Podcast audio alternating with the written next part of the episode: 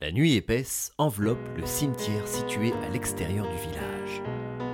La lune, brillante, y éclaire les diverses bestioles qui volent, rampent ou gambadent à l'envie. Jacassant, ululant, grognant, elles s'adonnent à une symphonie toute singulière, lugubre et puissante.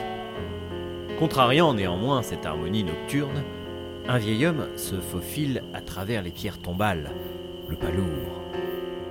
Bossu, en plus d'être boiteux, ce dernier porte un seau rempli d'eau, comme il peut, et se dirige prestement vers un immense manoir qui jouxte les sépultures. Isolée, cette bâtisse plus que centenaire s'avère aussi intrigante que majestueuse. J'en ai marre, toujours moi qui fais le sale boulot. L'homme termine sa route, grommelant et traînant la patte. Arrivé devant l'antre de la maison Mouse, il sort de son manteau un jeu de clés particulièrement fourni. En retire la tige de métal qui convient, puis ouvre l'imposante porte en chaîne massive.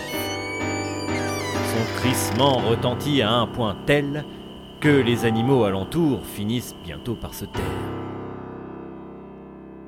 Une fois la porte refermée, on peut y lire de l'extérieur le nom du propriétaire, gravé en lettres majuscules. Comte de Dracula.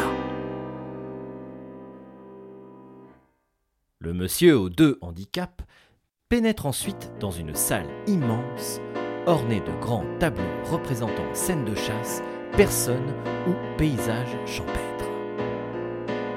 Monsieur le comte, c'est moi, Wallace. J'ai votre eau. Pas de réponse. Monsieur renchérit-il. Bon, eh bien, il. Positionné juste derrière lui, Dracula le surprend par une apparition subite. Ah, vous m'avez fait peur Amène le seau dans ma chambre, et dépêche-toi, je suis à bout lui somme le comte, peinant à se tenir debout. Oui, oui, mais vous devriez rester au lit, vous êtes très malade Et la faute à qui? Si tu n'avais pas oublié de fermer correctement mon cercueil hier, espèce d'idiot Sans mot dire, le serviteur s'exécute et s'en va remplir la bouilloire de son maître. Grimpant l'escalier de pierre en colimaçon, il se parle à lui-même. Et fais pas ci, fais pas ça, et c'est ta faute. Non mais pour qui il se prend le suceur de plasma? Resté en bas, notre vampire se tient par les hanches. Que j'ai mal. Quatre jours. Quatre jours à attendre avant que cette fichue grippe foute le camp. De guerre lasse, il s'approche du salon où deux grands fauteuils reposent devant un immense feu de cheminée. Il s'assoit sur l'un d'eux et se saisit du journal du soir afin d'en puiser l'actu du moment. La guerre est déclarée dans le royaume. Crise agricole. Hmm. Incendie meurtrier. Très bien tout ça.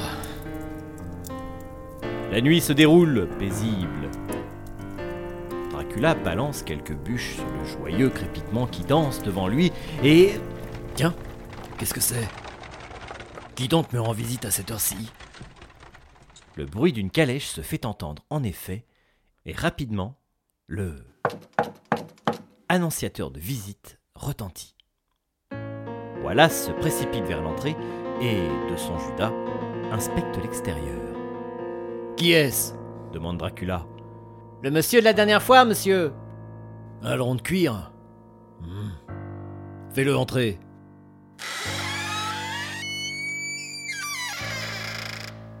Bonsoir, monsieur.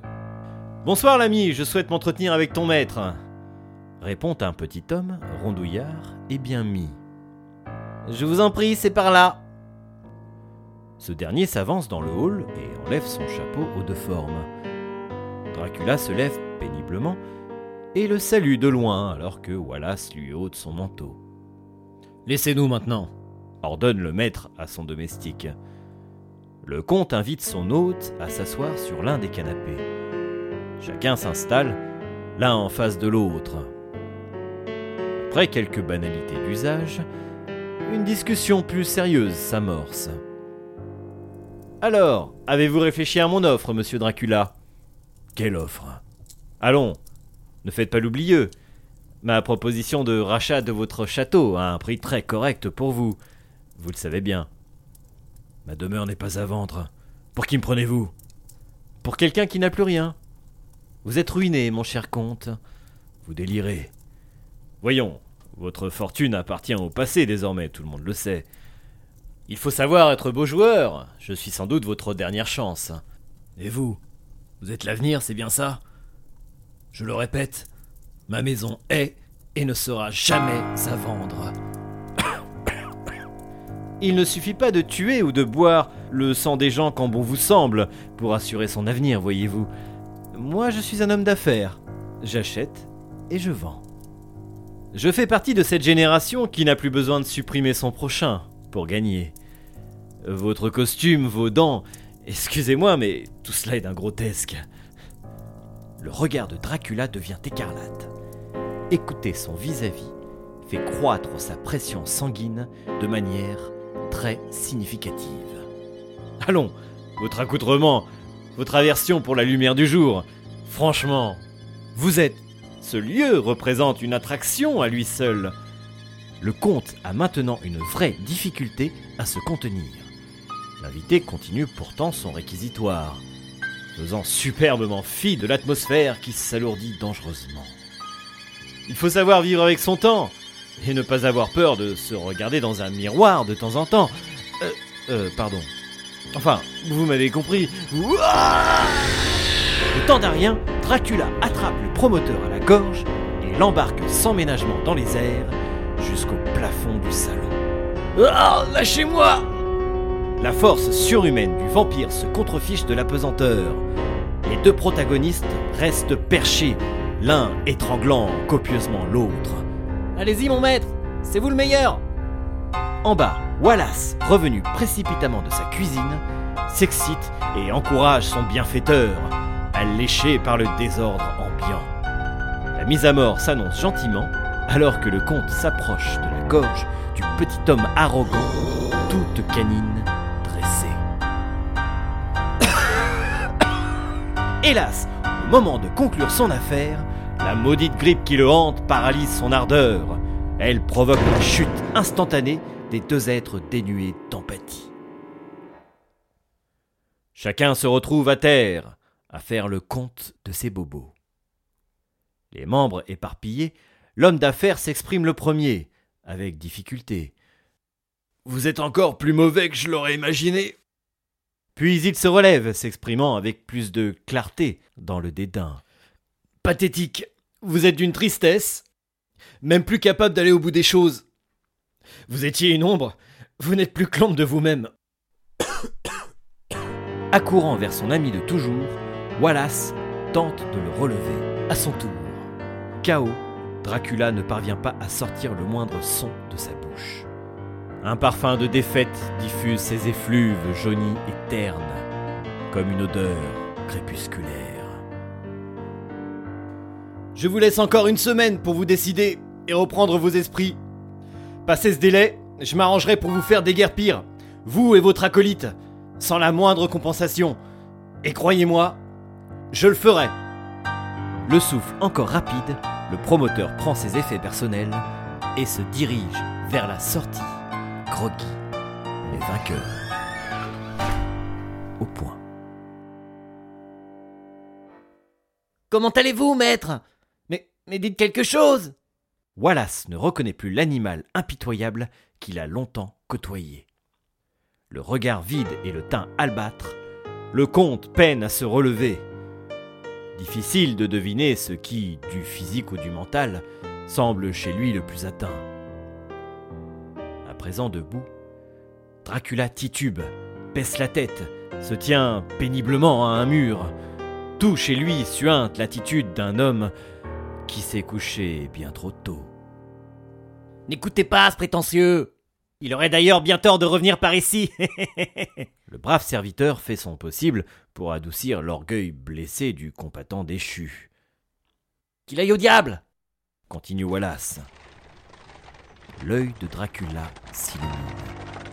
Mais. Mais. C'est moi le diable. À peine quelques fractions de secondes plus tard, Le vampire se transforme en chauve-souris et s'enfuit l'aile vaillante par la fenêtre qui donne sur la cour, laissant Wallace sans réaction.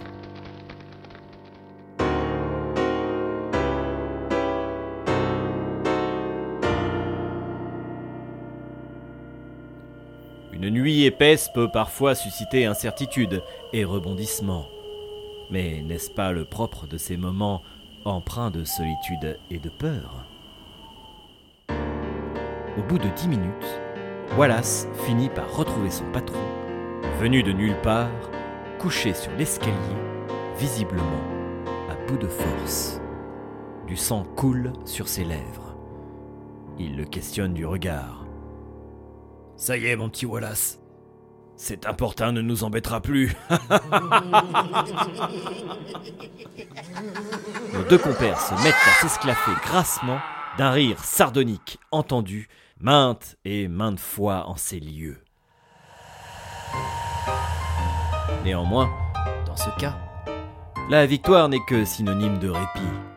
En effet, quelques mois plus tard, une expropriation définitive expédie de force Dracula et son valet sur les routes et les rades minables du pays, laissant derrière eux un manoir que les nouveaux promoteurs transformeront en un hôtel grand standing réputé pour son charme suranné, si typique de la région. Une époque, n'en doutons pas, touche